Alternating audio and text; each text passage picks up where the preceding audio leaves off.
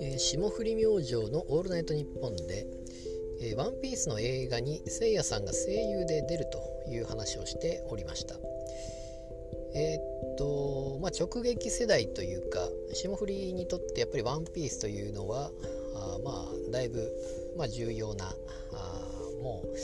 まあ、うちらの世代でいうと「ドラゴンボール」的な感じに多分なると思うんですけれども、まあ、マジラブのラジオでもそういう話を、まあ、ワンピースの話をしたりですね。やっぱり世代的に、まあ、そういう作品がまあ有名であってでそういうのにま声優であったり何かしら関われることができるというのは嬉しいことであるという話をまあしていたわけなんですけども、えー、でやっぱ自分が見ていた作品に関わるとかそのまあせえーっとなんていうんですかね、まあ、消費者というかある作品と消費者が関わりを持つようなことであったり、まあ、イベントなんかそういう感じになったりすると思うんですけども何、えー、て言うんですかね。例えばあ、まあ、そのお客さん同士が知り合うとかっていうのは結構、えーまあ、今後はそういう形になっていくであろうみたいな話を、ま、聞いたりしますし、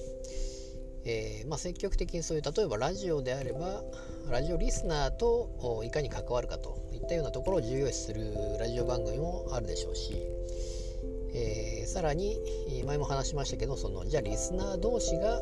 えーがるようなことができるのかどうかと。前話したの何でしたかね？コピー機でしたかね？コンビニに行くと、えーそうですねファックスを使うことによってリスナー同士がコンビニで出会うという、かも深夜にですねよくわからない感じになるということで。まあでもそういうつながりがまた面白かったりするわけで、えーまあ、お客さん同士をつなげる方つなぎ方っていうのは多分まあまあいろいろあるんでしょうけれども。おまあお客さん同士ではなくてもその作品と消費者が関われるようなことであったりということもまあそういうのもまあいろいろあるんでしょうし。そういうちょっと考えてみるとですねあの久しぶりに思い出したなと思ったのが、えー、とトンネルズの番組であのハンマープライスっていうのがたちょっと名前が合ってるかどうかわからないですけども、えーまあ、オークション番組ですよね何々する権利何々できる権利みたいなのをえー、っとあれ多分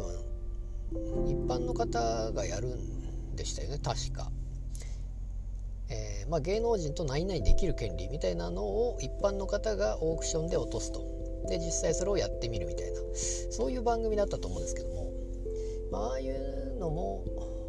まあ、久々に思い出しましたけどもなかなかああいうのも面白かったりするだと、えーまあいろいろ関わり方っていうのはあると思うんですけども、えーまあ、ラジオっていうのは結構そういううまあ、近いところはあるのかなと思いますし、まあ、今回の場その声優の場合だったら完全にまああまあ芸能人というか有名な方が関わると有名な方と有名な方が関わるような感じですけども、えーまあ、そういう関わりのきっかけというかそういうのはいろいろあるなと思ってハンマープライスを思い出したなと思いました。